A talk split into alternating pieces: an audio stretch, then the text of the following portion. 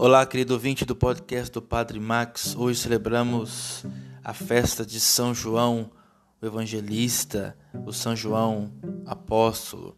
João dá-nos neste texto do evangelho de hoje uma síntese dos acontecimentos verificados na manhã da Páscoa, em que são protagonistas Maria Madalena, Pedro e ele o próprio, João.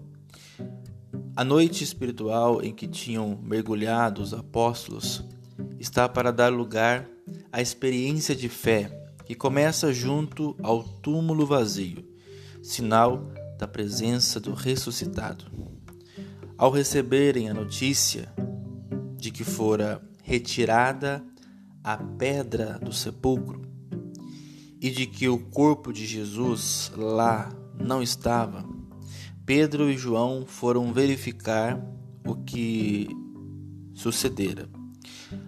A sua corrida revela amor e veneração e faz pensar na igreja que procura sinais visíveis do Senhor, especialmente quando se encontra em dificuldade e não consegue vê-lo. João chega primeiro do que Pedro ao sepulcro, devido à sua intuição amorosa de discípulo amado. Mas é Pedro quem entra por primeiro, devido à sua função eclesial. Depois de observar a ordem das várias coisas que se encontravam no sepulcro e a paz que nele reinava, o discípulo amado abre-se à visão da fé, acreditando nos sinais visíveis do Senhor. Viu e começou a crer. O versículo 8 de hoje. Ainda não é a fé plena da ressurreição.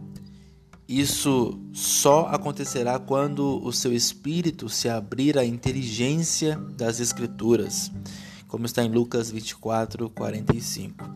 Quando vir a pessoa do Senhor e receber o dom do Espírito Santo, isto é, quando tiver percorrido todo o itinerário da fé.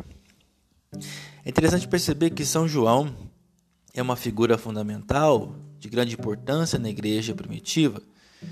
De fato, é o discípulo amado que ensina a contemplar em Jesus o Filho de Deus feito homem, para nos revelar o rosto do Pai e o caminho que leva à comunhão com Ele. Por esta razão, João é chamado teólogo. Os seus escritos levam a acreditar em Jesus, Messias e Filho de Deus.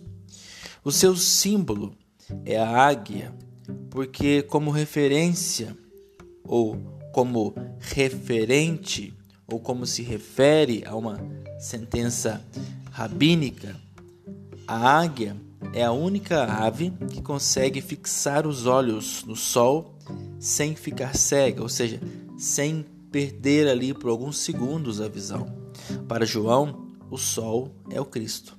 Ele fixa os olhos no Senhor e vai com o Senhor até aos pés da cruz e passando por esse evento triste, vai a alegria também do túmulo vazio. Louvado seja o nosso Senhor Jesus Cristo, para sempre seja louvado.